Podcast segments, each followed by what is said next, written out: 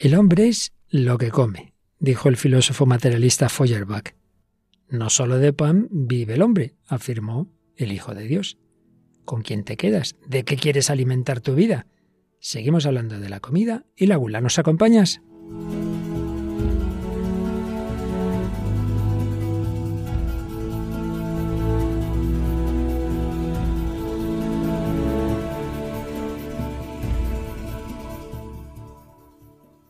El hombre de hoy y Dios, con el padre Luis Fernando de Prada. Un cordialísimo saludo, muy querida familia de Radio María. Seguimos avanzando en este tiempo de cuaresma, tiempo de penitencia, tiempo de ayuno, pero tiempo de alimentarnos de lo que realmente más vale la pena. También, evidentemente, el alimento material, pero sin olvidar que, como acabamos de recordar, no solo de pan vive el hombre, sino de toda palabra que sale de la boca de Dios.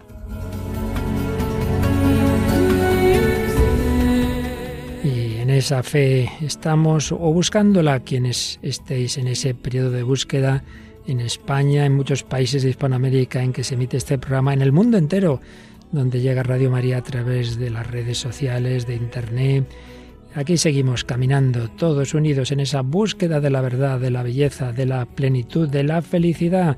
Y aquí está una semana más Paloma Niño. Bienvenida de nuevo, Paloma. Gracias, Padre Luis Fernando, y un saludo a todos los oyentes. Y también tenemos saludos de nuestros oyentes, eh, que siempre escogemos alguno, ¿verdad? Sí, en este caso hemos destacado algunos de los mensajes directos que hemos recibido a través de Facebook. Y bueno, nos decía Maite Pérez desde San Sebastián. Me gusta mucho el programa, es de gran ayuda. Gracias, Padre Luis Fernando, y a todos los que lo hacen posible. Cuenten con mis oraciones. Bueno, yo la recuerdo a esta chica eh, hace ya bastantes años, ahí en esa bella tierra vasca. Un saludo, Maite. Y luego Tania Quiroz también nos decía un saludo, en este caso desde Managua, Nicaragua. Siempre escucho su programa. Ahí no he estado. Ya llegará, si Dios quiere, algún día en Venezuela así, en Puerto Rico, siempre por motivos apostólicos pues, y en México también por una reunión de Radio María. Y no conozco más países hermanos de América, a ver si puede ser. Bueno, pues vamos adelante, por lo menos los visitamos a través de las ondas con este nuevo programa en ya en la recta final del que dedicamos al vicio capital de la gula, pero ya sabéis en ese sentido amplio que muchas cosas tienen que ver con ello, cosas buenas, positivas, otras no tan buenas, y hoy vamos ya haciendo una recapitulación de todo. Nos vamos a servir fundamentalmente de una obra que hemos usado más veces, de Enzo Bianchi, Una lucha por la vida, el combate espiritual porque lo que llama Santo Tomás los vicios capitales, en efecto, son campo de batalla espiritual que ya vieron los padres del desierto. Y como siempre, pues en diálogo, una doctrina antigua, pero en diálogo con nuestro mundo de hoy. Bien, es verdad que hoy Paloma si otros días traíamos canciones muy recientes, y vamos a ponernos un poquito más atrás, ¿verdad? Sí, pero seguro que muchos de nuestros oyentes, por lo menos de aquí de España, conocen algunas de estas canciones. Por ejemplo, escucharemos Cocinero, Cocinero de Antonio Molina y escucharemos también Con las manos en la masa, una canción de vainica doble interpretada por Joaquín Sabina y Gloria Bannersen que era además sintonía de un programa dedicado a la cocina, ¿verdad? Sí, es eh, la canción también del mismo programa, que también se llamaba igual, con las manos en la masa. Bueno, y esta vez tenemos la inestimable colaboración literaria de nuestra querida compañera que por diversas razones, una de ellas todos la conocemos, la pandemia, pues nos manda grabada su, su aportación, en este caso sobre una obra clásica de C.S. Lewis, converso inglés al cristianismo, Cartas del Diablo a su sobrino. Una de ellas, bueno, varias tratan este tema de la comida, pero la número 17 en particular trata de la gula. Bueno, y de Inglaterra nos vamos a Estados Unidos, aunque vamos a hablar de alguien oriundo de Europa del Este. Sí, vamos a hablar del testimonio real de Joe Esterhars, nacido en Hungría y bueno, conocido en aquel momento como el, en los 90, mediados de los 90, como el rey del sexo y la violencia en América, que actualmente pues es totalmente católico, ¿no? Y vive con su mujer y sus hijos. Y es que es el guionista de famosas películas, famosas lamentablemente por ese carácter erótico como Instinto Básico y otras parecidas. Y terminaremos para compensar, claro que sí, con una bella canción de, bueno, de una tierra de la que es nuestra querida Paloma, el seminario de Cuenca. Paloma, no te quejarás. No, no me quejo, no me quejo. Parte tu pan. Bueno, pues con todo ello y lo que va a ir saliendo, vamos adelante en esta edición 386 del Hombre de hoy y Dios.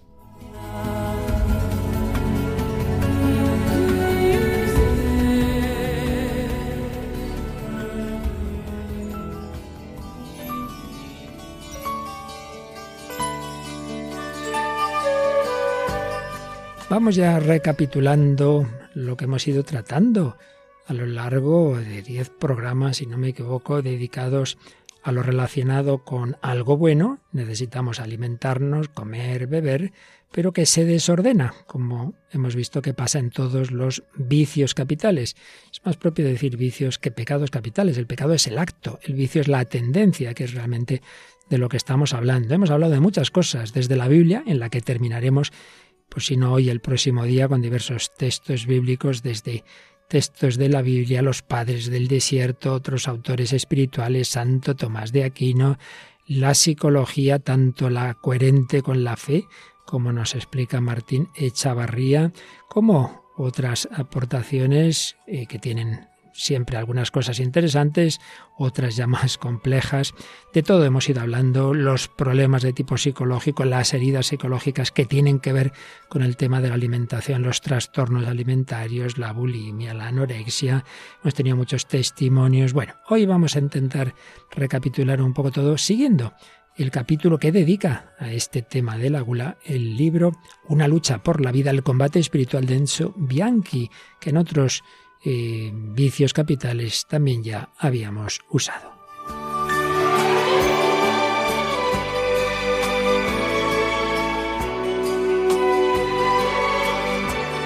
Nos recuerda este autor que San Gregorio Magno escribe, no se puede emprender la batalla espiritual si antes no se ha vencido al enemigo que está dentro de nosotros, es decir, la voracidad si no abatimos a los enemigos que están más cerca de nosotros, será absolutamente inútil prepararnos para combatir a los enemigos más lejanos. Sí, no hay que olvidarlo nunca. Estamos en lucha, una lucha complicada porque siempre las pasiones en sí mismas buenas que Dios ha puesto en el ser humano se desordenan, pero eso, partiendo de algo bueno, y ahí es donde muchas veces nos confundimos.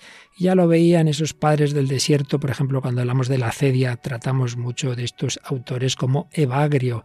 Evagrio habla, tiene el término gastrimargía, literalmente locura, delirio del vientre, que en la tradición occidental usaríamos o traduciríamos como gula, quizá era más, más, más significativa la expresión griega, locura, delirio del vientre, y que estos padres del desierto, es curioso, la ponían la primera de la lista, no porque sea la más importante, ya vimos en su día que siempre la principal es la soberbia, pero veían que tenía que era puerta de entrada de muchas otras, muchos otros desórdenes, y por eso decía Basilio de Cesarea, la gula es la madre de todas las pasiones. Y bueno, pues haciendo una exégesis no precisamente quizá muy científica, pero, pero bueno, que tiene siempre su fondo espiritual, decía, no, si es que claro, ya el primer pecado, el pecado de Adán y Eva, tiene que ver con un alimento, el fruto de un árbol, ya sabemos que eso es un símbolo de algo más serio, pero tuvo que ver con ese acto de comer, aunque sea un comer simbólico y es el primero de una larga serie de pecados de voracidad que aparecen en la Biblia, tanto con la comida como con la bebida. Por ejemplo, Noé, Noé, ni más ni menos, experimenta los efectos embriagadores del vino hasta mostrar la desnudez a sus hijos. Lot se emborracha y así tiene relaciones incestuosas con sus hijas. Esaú, todos recordamos, has vendido lo, lo principal por un plato de lentejas, sí, Vendió su primogenitura a Jacob, estaba muerto de hambre, cogió un plato de lentejas. El pueblo de Israel en el desierto peca muchas veces por el tema del alimento, se queja, tiene esa voracidad, quiere volver a Egipto, ahí teníamos los ajos, las cebollas, ahí teníamos nuestra caldera siempre preparadita. Pues sí, y es que ocurre que esta, esta pasión, lo que puede ser ese vicio, se asienta en un nivel de necesidad primaria necesidades las más básicas que diría en la pirámide de necesidades Abraham Maslow. la necesidad primaria por excelencia, la del alimento, que además está unido en el plan de Dios al gozo, al placer. Claro que sí, es necesario comer para vivir y también es necesario gozar. Pero en sí mismo la gula, el pecado, no es, ya lo hemos dicho muchas veces, no es disfrutar de la comida, no, no. Dios ha puesto ese placer, es la manera, la manera en que lo hacemos. Y por eso Mm, ya lo dijimos e insistimos en ello frente a tantas cosas que se dicen. Casiano, por ejemplo, decía, el placer que se deposita naturalmente en el comer no es un mal, no se puede decir que sea malo, claro que no, ni menos aún la capacidad de apreciar y gustar la buena calidad de los alimentos. Empezábamos con aquella película tan bella de que el festín de Babet, que nos habla pues de, de que puede ser una obra de caridad hacer una buena comida, y, es una manera también, lo veíamos, de compartir, expresión de gozo, de acción de gracias por la bondad de las criaturas dadas por Dios, una obra de misericordia. Pero el problema está en cuando se deja uno llevar, cuando pierde el uso de su razón, falta la moderación y hay una voracidad, en definitiva un desordenado deseo de alimento, dice Santo Tomás, una autosatisfacción del yo solitario, con excesos que no son únicamente ni principalmente cuantitativos, como enseguida oiremos contar a Mónica del Álamo respecto al texto que nos trae de C.S. Luis, sino que muchas veces son de una exquisitez, de que tiene que ser esto todo lo mejor y si no me enfado. Mirad, aquí hay una cosa muy interesante, dejo ahora un momento lo que dice eh, en Sobianchi. Normalmente el, el apego, el que eh, algo eh, notemos que hay algo que está torcido, no es porque disfrutemos con algo que nos gusta. Ya digo, el hecho de que uno le ponga una buena comida y disfrute en sí mismo está muy bien. El problema está en cuando ese hay un día que no te han puesto lo que querías o no está tan bueno, entonces te enfadas, te irritas, te quejas, faltas a la caridad. Ahí está el tema. Normalmente el disfrutar, el, el, el tener gozo por algo en sí mismo es algo bueno. Pero el día que no tienes eso, ¿qué pasa? el tener unos bienes no tiene en sí mismo nada malo, pero si los pierdes, dice San Pablo, y estoy acostumbrado a la riqueza, a la abundancia y también a la pobreza. Todo lo puedo en aquel que me conforta. Bueno, que te ponen buena comida estupenda, que te quejas, que protestas, que, que, que estás triste por no... Ay, ahí es donde se ve que hay algo que no está bien ordenado en tu vida. Puede ser el exceso en la cantidad, puede ser el buscar solo cosas exquisitas, puede ser no respetar los tiempos de las comidas, el modo de comer, puede ser que te, te lanzas sobre la comida sin atender a las personas. Sí, sí, comer es una función esencial, pero existe el riesgo de reducirla a una mera animalidad irreflexiva, no razonada. Y bien sabemos, y lo hemos visto en varios días, que la gula, puede ser muy dañina para nuestra salud. Los abusos, qué daño nos pueden hacer. Y eso lo ve claramente nuestra sociedad hasta el exceso, porque también vimos que ya hay quien se obsesiona con esto y todo tiene que ser una comida tan maravillosa y tan sana y tan no sé qué, que vamos, ya al final no se puede comer casi nada. Y eso tampoco es coherente porque hay que buscar ante todo, ante todo yo, yo, que tome siempre lo más sano, cuando a veces la caridad puede pedirnos, bueno, pues te han puesto esto, venga, que no sea lo mejor del mundo, pero también hay otros motivos que son más importantes que tu propia salud.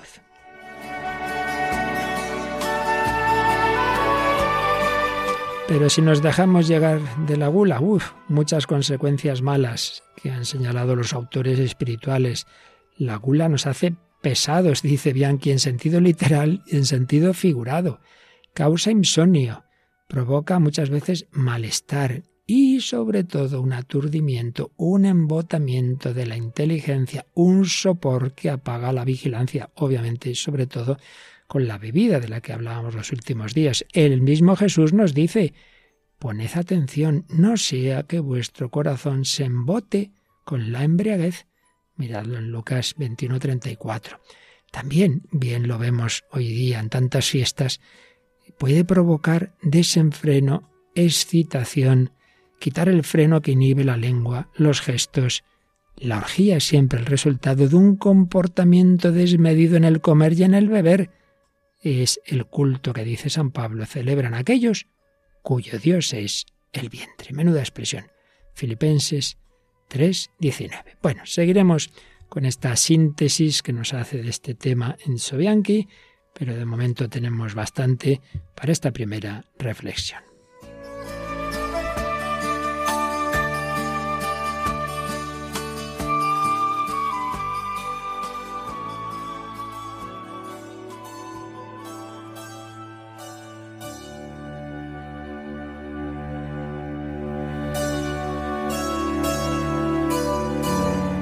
Pues aquí seguimos en Radio María, en El Hombre de Hoy Dios, hablando de la gula, de esa necesidad natural y primaria de la alimentación, pero cómo se puede desordenar.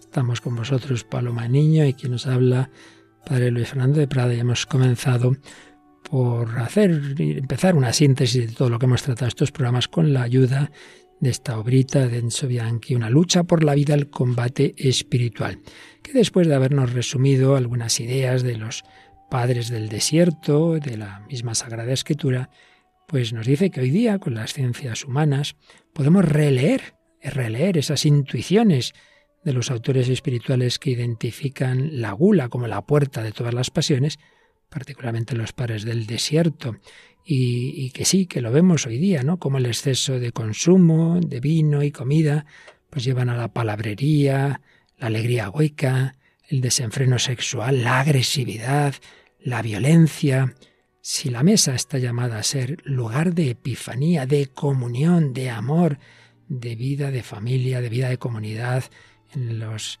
las congregaciones religiosas, una convivencia, una fiesta, una boda, sin embargo, tantas veces pues es ocasión de desenfreno, incluso de agresividad. Y decíamos que no está la cosa solo ni principalmente en la cantidad, sino también en que uno se ponga muy exigente con lo que come y falte con ello a la caridad. Pero antes de ello, Paloma, vamos a recordar pues una de las muchas canciones que nos hablan de algo que volvemos a decir en sí mismo es bueno, que el hombre practique digamos, ese arte culinario de con los dones que Dios le ha dado, pues prepararlos de una manera buena, sana y que ayude al gusto con tal de no, repetimos, ponerse exigente y que siempre tenga que ser todo lo más exquisito, en sí mismo es bueno. Y, y por eso que haya ese arte del que hemos hablado en varias películas, ¿verdad? Eh, o que pueda haber programas de televisión sobre este tema, y hay varios famosos en este momento, pero hubo uno muy famoso en televisión española que cogió una canción eh, de un grupo llamado Vainica Doble. Cuéntanos. Sí, era la canción Con las manos en la masa de este grupo, Vainica Doble, aunque estaba interpretada por Joaquín Sabina y por una de, la, de las dos miembros de, este grupo de Vainica Doble, que era Gloria Van Ersen. Y bueno, era la sintonía de ese recordadísimo programa que presentaba Elena Santonja, y en cada programa pues invitaba a un personaje famoso de todo tipo, y entre los dos explicaban y preparaban dos recetas de cocina, siempre relacionadas con la gastronomía española, y mientras tanto pues estaba entrevistando al invitado, ¿no?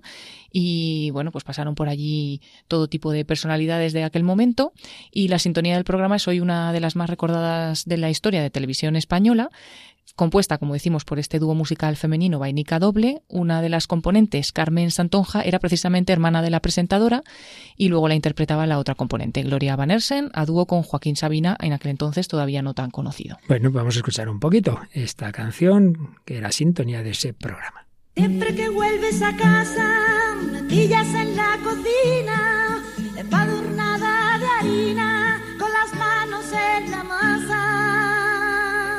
Niña, no quiero platos finos, vengo del trabajo y no me apetece pato chino, a ver si me alineas un gazpacho con su ajo y su pepino. Papas con arroz bonito, con tomate, cochifrito, caldereta, migas con chocolate, cebolleta en vinagreta, morteruelo, la con congrelos, bacalao, y un poquito perejil. Chiquillo, que yo hice un cursillo para cordon Eso ya lo sé, pero chiquilla, dame pepinillos y yo los remojaré con una copita de ojén. Papas con arroz bonito, con tomate, cochifrito, caldereta, migas con chocolate, cebolleta en vinagreta, morteruelo, la con con grelos, bacalao al fil y un poquito perejil. Con las manos en la masa pues claro, no, no hace falta siempre hay un pato chino, la comida española, una ensaladita puede ser más que suficiente. Bueno, pues en Inglaterra se ve que también pasan estas cosas y vamos a, escuchar la grabación que nos ha preparado, la aportación que nos envía nuestra querida Mónica del Álamo sobre un gran autor inglés que era gnóstico, hemos hablado muchas veces de C.S. Lewis, tiene ese famoso libro Cartas del Diablo a su sobrino, que, que hemos usado en más ocasiones, como nos recuerda Mónica, pero vamos a, a ver cómo nos cuenta Mónica de la carta número 17 sobre el tema del que estamos hoy tratando. Hola, Padre Luis Fernando, hola Paloma, un saludo a todos los oyentes. Para esta ocasión hemos traído un libro que ya hemos traído alguna vez, pero es que creemos que no tiene desperdicio para hablar de cualquier tema que se nos ocurra, pero especialmente de los pecados y en concreto hemos encontrado una parte muy interesante sobre la gula.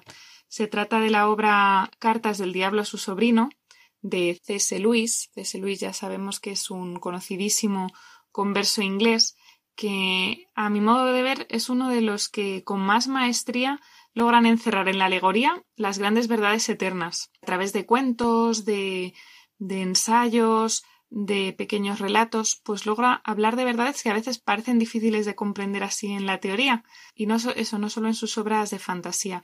Esta en concreto, pues es un, una especie de ensayo sobre el mal en forma de género epistolar, en las que un diablo mayor, Escrutopo, está enseñando a su sobrino Orugario, que es un diablo joven, cómo tiene que hacer para llevar a los seres humanos a la perdición y bueno, pues la ironía, el modo en el que está narrado, parece casi una broma, pero uno se estremece cuando, cuando se identifica ¿no? con estas cosas que el diablo dice de los humanos y, y nos hace pensar o nos puede hacer pensar que estamos más cerca de, del mal o de caer en el mal de lo que podemos pensar, que las, las ardides del, del enemigo pues a veces son muy sutiles y no nos damos cuenta y además es un gran maestro en, maquillar unas cosas con forma de otras y además refugiarlas pues, en nuestros propios defectos para que nos justifiquemos. Eh, la carta que hemos elegido es la carta 17 y eh, bueno, es, es, ciertamente un poco larga, pero creemos que, que merece la pena. Dice mi querido Orugario, el tono despectivo en que te refieres en tu última carta a la gula como medio de capturar almas no revela sino tu ignorancia uno de los grandes logros de los últimos cien años ha sido amortiguar la conciencia humana en lo referente a esta cuestión, de tal forma que difícilmente podrás encontrar ahora un sermón pronunciado en contra de ella, o una conciencia preocupada por ella a todo lo ancho y largo de Europa. Esto se ha llevado a efecto, en gran parte, concentrando nuestras fuerzas en la promoción de la gula por exquisitez, no en la gula del exceso, ¿no? No solo eso, la gula de comer, comer o beber, beber, sino la gula de ser, eso, exquisitos. Lo vamos a ver muy bien en el ejemplo que pone. Sigue diciendo Scrutopo, la madre de tu paciente, según sé por el dossier, y tú podrás saber por Gluboso, Gluboso es otro demonio, es un buen ejemplo. Se quedaría perpleja, un día espero se quedará perpleja, si supiese que toda su vida ha estado esclavizada por este tipo de sensualidad, que le resulta perfectamente imperceptible por el hecho de que las cantidades en cuestión son pequeñas. Pero ¿qué importan las cantidades con tal de que podamos servirnos del estómago y del paladar humano para provocar quejumbrosidad, impaciencia, dureza y egocentrismo? Ojo a las consecuencias de la gula, ¿no? Quejumbrosidad, impaciencia, dureza, egocentrismo, y va a sacar muchas más. Sigue diciendo, Gluboso tiene bien atrapada a esta anciana, esta señora es una verdadera pesadilla para las anfitrionas y los criados. Siempre está rechazando lo que le han ofrecido, diciendo con un suspiro y una sonrisa coqueta Oh, por favor, por favor, todo lo que quiero es una tacita de té, flojo pero no demasiado, y un pedacito chiquitín de pan tostado verdaderamente crujiente. ¿Te das cuenta? Puesto que lo que quiere es más pequeño y menos caro que lo que le han puesto delante, nunca reconoce como gula su afán de conseguir lo que quiere, por molesto que pueda resultarles a los demás. Al tiempo que satisface su apetito, cree estar practicando la templanza. En un restaurante lleno de gente, da un gritito ante el plato que una camarera agobiada de trabajo le acaba de servir y dice Oh, eso es mucho, mucho, demasiado. Lléveselo y tráigame algo así como la cuarta parte. Si se le pidiese una explicación, diría que lo hace para no desperdiciar. En realidad, lo hace porque el tipo particular de exquisitez a la que la hemos esclavizado no soporta la visión de más comida que la que en ese momento le apetece. El auténtico valor del trabajo callado y disimulado que Gluboso ha llevado a cabo durante años con esta vieja puede medirse por la fuerza con que su estómago domina ahora toda su vida. Ella se encuentra en un estado de ánimo que puede representarse por la frase todo lo que quiero. Todo lo que quiere es una tacita de té hecho como es debido, o un huevo correctamente pasado por agua, o una rebanada de pan adecuadamente tostada, pero nunca encuentra ningún criado que pueda hacer estas cosas tan sencillas como es debido, porque su como es debido oculta en exigencia insaciable de los exactos y casi imposibles placeres del paladar que crea recordar del pasado, un pasado que ella describe como los tiempos en que podía conseguirse un buen servicio. Pero nosotros sabemos que son los tiempos en que sus sentidos eran más fácilmente complacidos y en los que otra clase de placeres la hacían menos dependiente de los de la mesa. Entretanto, la frustración cotidiana produce un cotidiano mal humor, las cocineras se despiden y las amistades se enfrían. Si alguna vez el enemigo introduce en su mente la más leve sospecha de que pueda estar demasiado interesada por la comida, Gluboso la contrarresta susurrándole que a ella no le importa lo que ella misma come, pero que le gusta que sus hijos coman cosas agradables. Naturalmente, en realidad, su avaricia fue una de las causas principales de lo poco a gusto que su hijo se ha sentido en casa durante muchos años. El enemigo con mayúsculas que aparece aquí escrito es pues Dios o el buen espíritu, ¿no? El enemigo en su conciencia a veces introduce la, la sospecha de que a lo mejor está muy preocupada por la comida, pero enseguida el demonio le hace ver que no, que no, que en realidad ella está pensando en los demás, ¿no? Como es muy interesante cómo se camuflan eh, unos defectos o unos pecados con buenas intenciones. Bueno, sigue la carta hablando un poco de su hijo, porque al parecer su hijo es el hijo de esta señora, es el paciente, como llaman, de, de Orugario, del sobrino. Y entonces eh, le empieza a recomendar cosas sobre cómo hacer esto, eh, cómo llevarle también por la gula, pero al, al hijo de esta mujer. Dice, hay que hacer que se crean muy entendidos en cuestiones culinarias, para aguijonearles a decir que han descubierto el único restaurante de la ciudad donde los filetes están de verdad correctamente guisados. Lo que empieza como vanidad puede convertirse luego paulatinamente en costumbre. Pero de cualquier modo que lo abordes, lo bueno es llevarle a ese estado de ánimo en que la negación de cualquier satisfacción, no importa cuál, champán o té, sol covert o cigarrillos, le irrita, porque entonces su caridad, su justicia y su obediencia estarán totalmente a tu merced.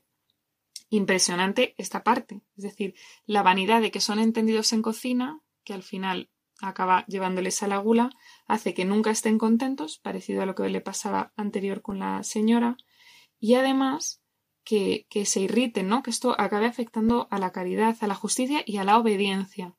Muy parecido a lo que le pasaba a su madre, pero otro estilo.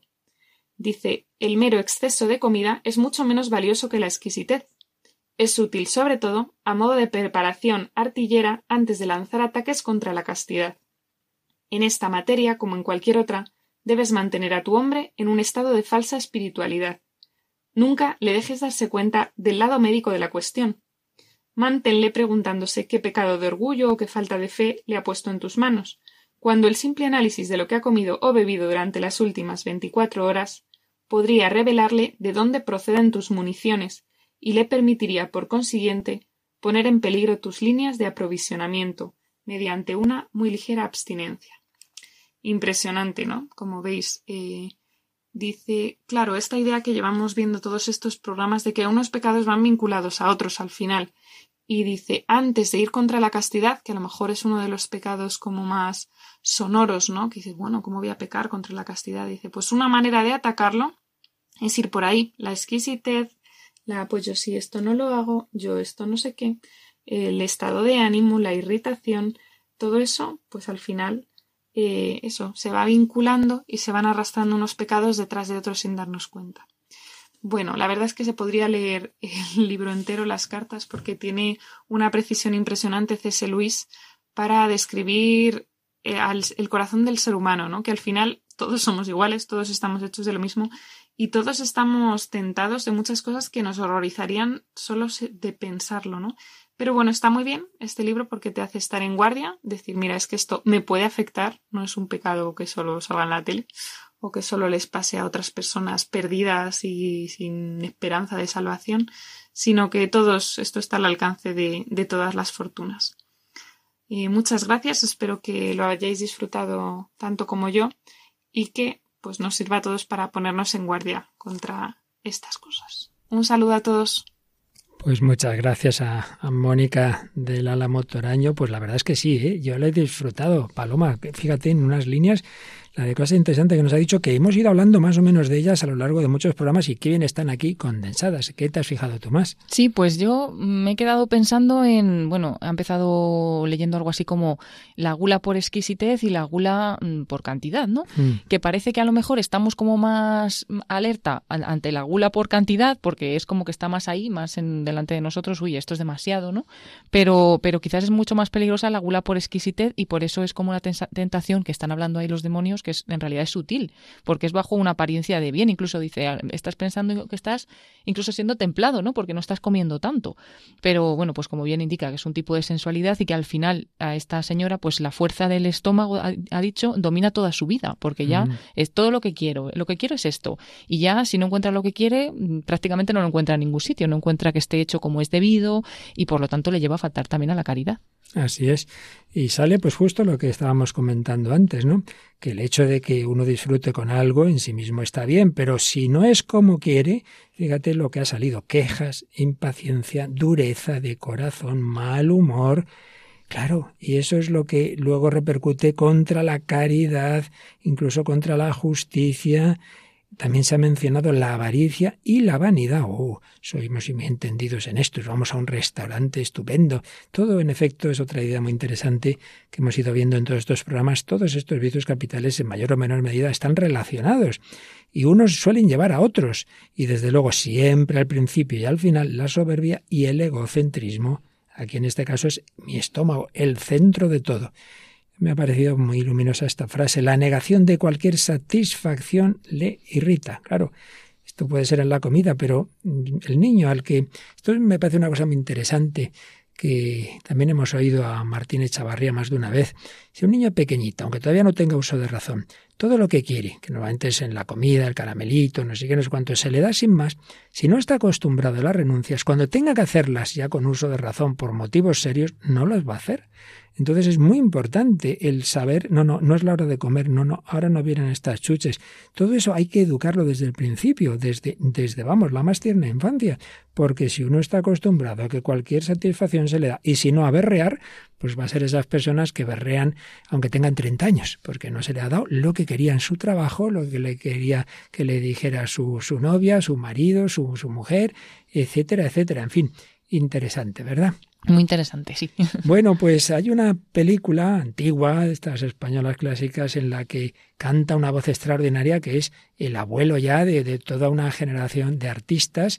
Eh, una película en la que un matrimonio se quiere mucho pero bueno, aquí ahora nos, fijamos en que canta Antonio Molina una famosa canción relacionada con el tema de la comida, ¿verdad? Sí, famosa canción, seguramente conocida por muchos de los oyentes, Cocinero, Cocinero, de Antonio Molina, y bueno, como bien dices, fue la banda sonora de la película Esa voz es una mina.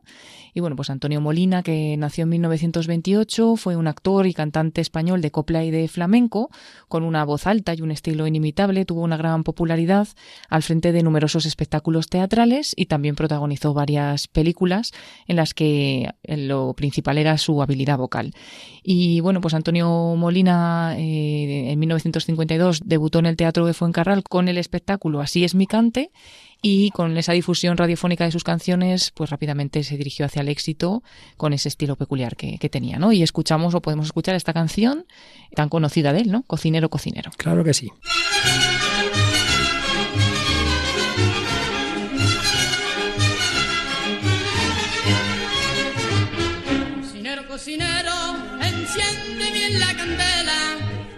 Prepara con esmero un arroz con una bichuela. Cocinero, cocinero, aprovecha la ocasión, que el futuro es muy oscuro, que el futuro es muy oscuro.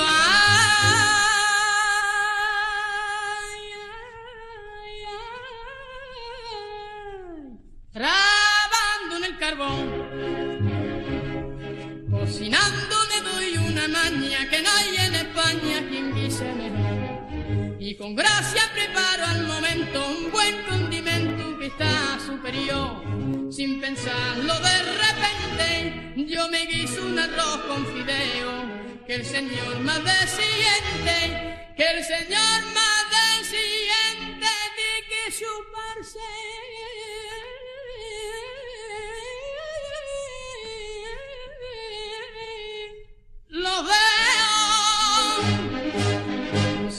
Cocinero, enciende bien la candela y prepara con esmero un arroz con habichuela. Cocinero, cocinero, aprovecha la ocasión, que el futuro es muy oscuro, que el futuro es muy oscuro.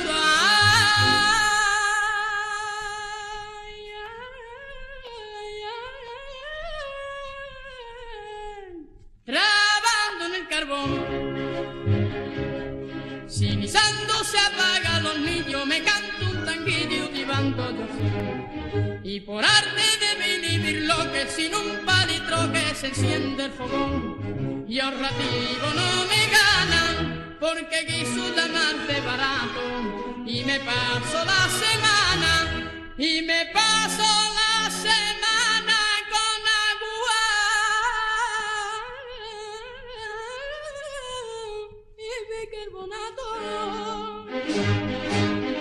Cocinero, cocinero, enciende bien la candela y prepara con esmero un arroz con habichuela. Cocinero, cocinero, aprovecha la ocasión, que el futuro es muy oscuro, que el futuro es muy oscuro. Trabando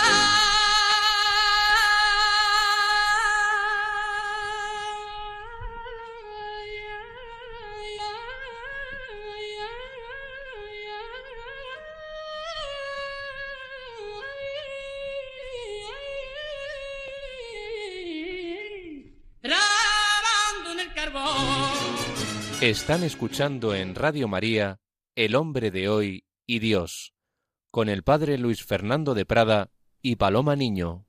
Sí, sí, solo que el padre Luis Fernando no tiene ni la décima parte de la timbre, qué voz. timbre, qué voz. barbaridad! Me hace pecar de envidia estas cosas. No está mal, no está mal. Bueno, Paloma, pues hoy estamos un poco nostálgicos con la música, pero ahora nos vamos no tan atrás, nos vamos a los 90.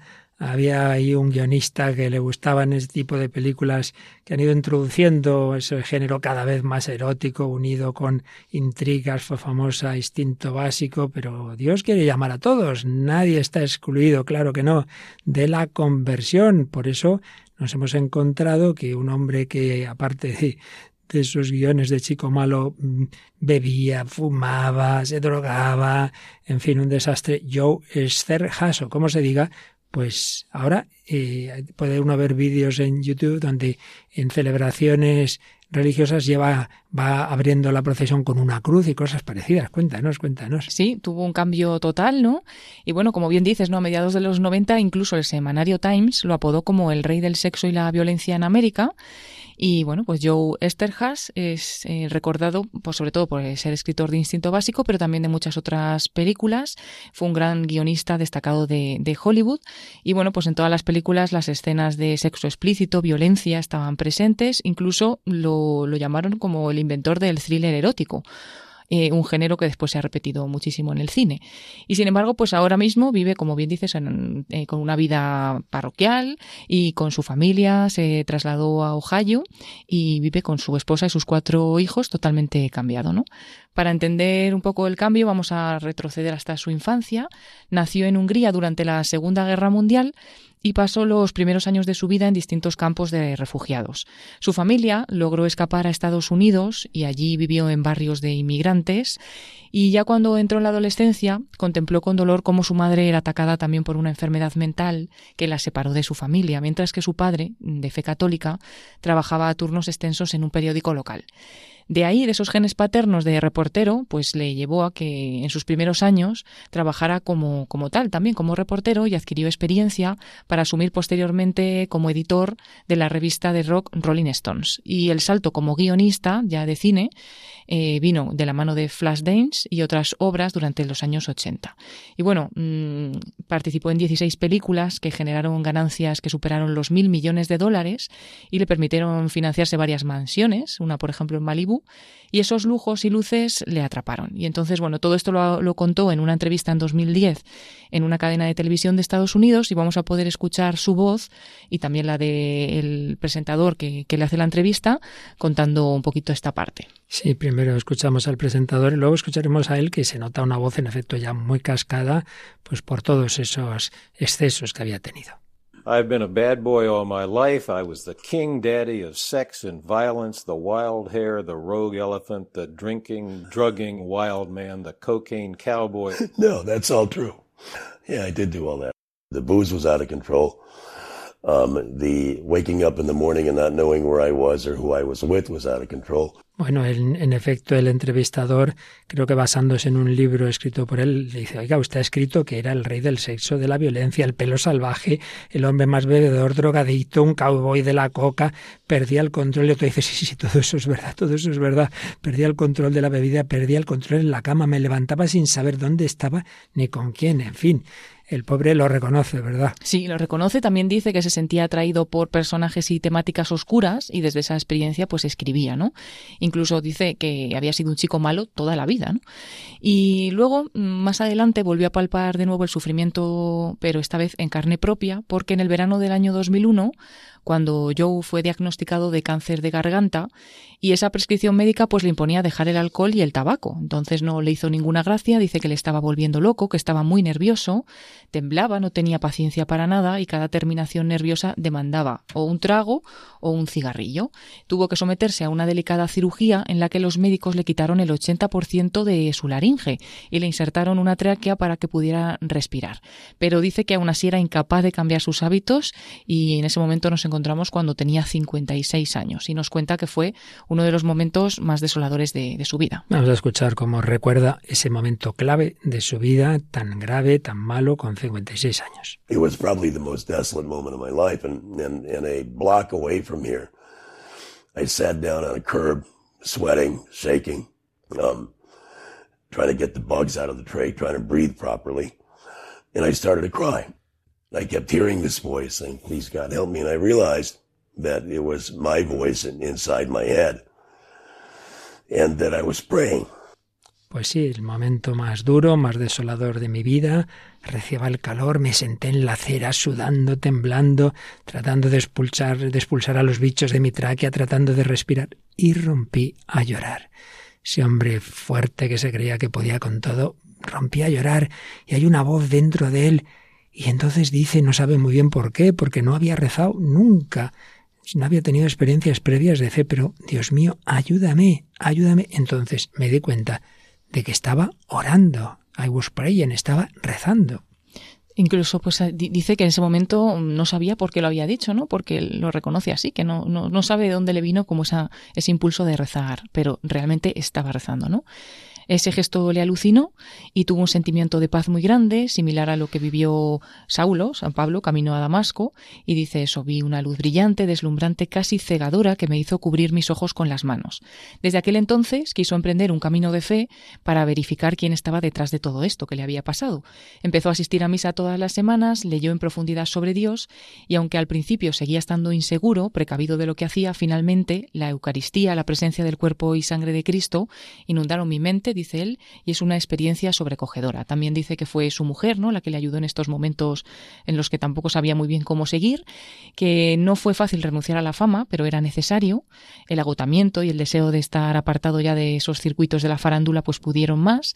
Por eso se trasladaron a Ohio.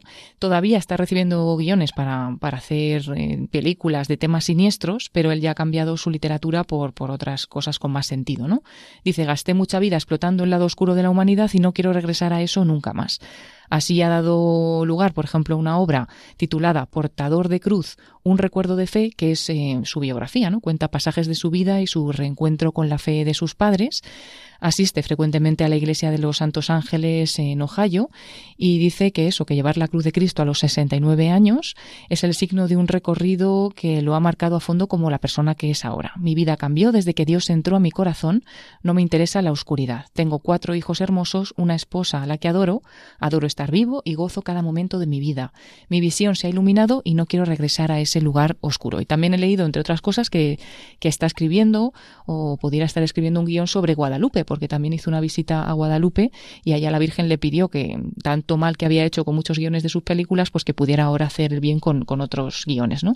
Y ya veremos, ¿no? Si da a luz alguna de esta película. Así es, bueno, pues realmente impresionante. Primero lo que decíamos antes, que no pensemos que nadie por, por cosas malas que haya hecho no tiene remedio. Luego, como tantas veces uno ve que muchas veces hay raíces de sufrimiento infantil, quien ha sufrido mucho, si no encuentra el gozo de, del bien, pues es normal que tiene que buscar compensaciones por aquí y por allá, pero esas compensaciones son ese engaño del maligno que nos acaban destruyendo la vida.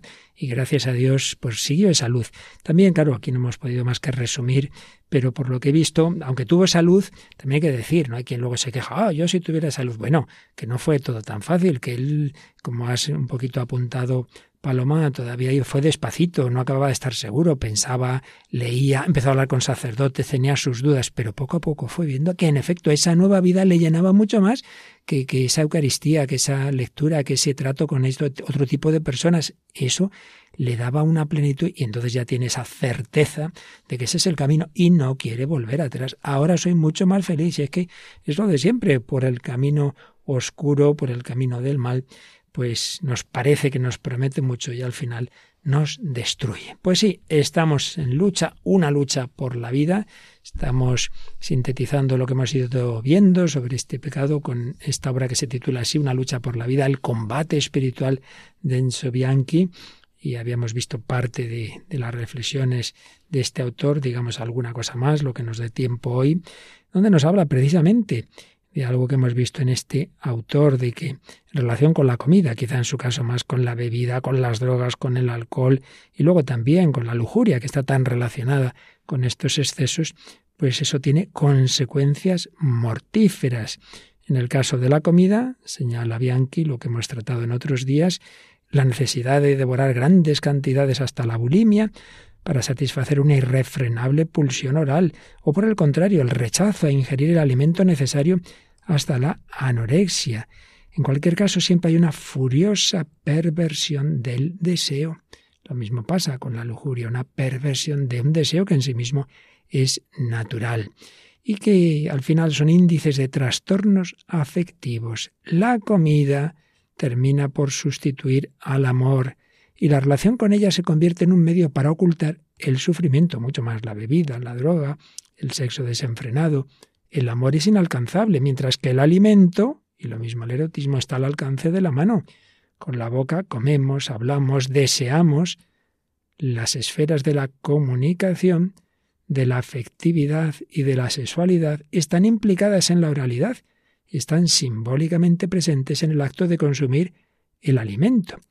En la voracidad tiene lugar la mutación del medio. En fin, ahí está el problema. El alimento ya no es entendido como un instrumento para vivir, para compartir, para festejar, de lo que hablábamos en el programa de la semana anterior, sino como una especie de fin en sí mismo, como placer que tiende hacia su propia satisfacción, incluso hasta el exceso.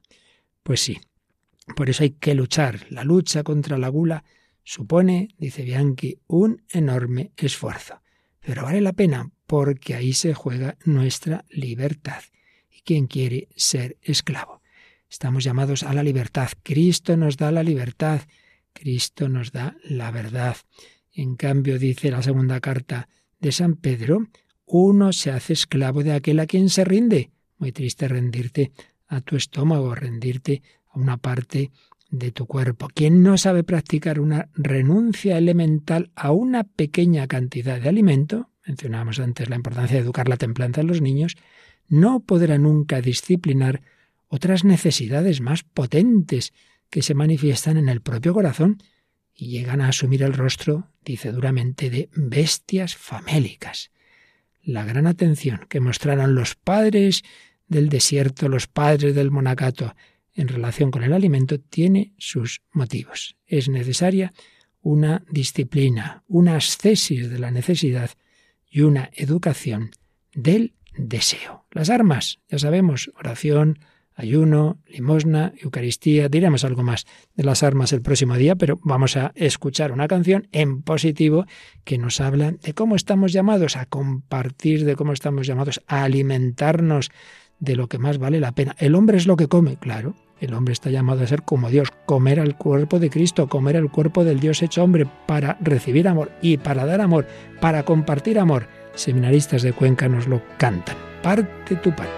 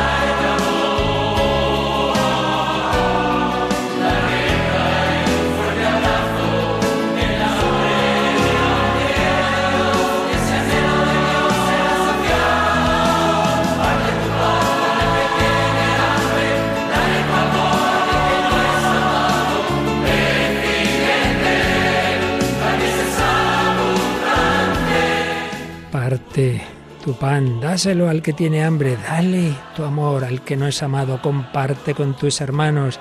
Esta es la luz, esta es la alegría, este es el gozo de ser hermano, un tono tan distinto a todo lo que hemos visto de ese otro lado oscuro. Parte tu pan, gasta tu vida en llevar la palabra que da esperanza a los hermanos.